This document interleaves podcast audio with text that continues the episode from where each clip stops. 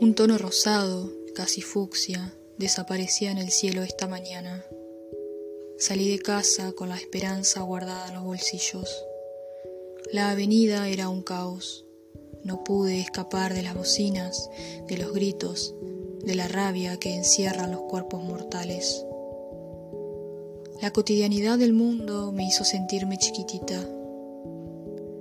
Ojalá pudiera desprenderme de mí, ser mi sombra, opacarme en voluntad y vagar silenciosa en puntas de pie, ahorrarme el nudo en la garganta.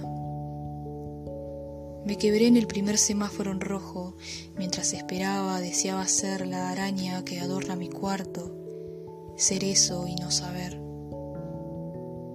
Una mirada fija me trajo de vuelta, una nena me miraba detrás del vidrio del auto, le sonreí audaz, pero me quitó la mirada, seria.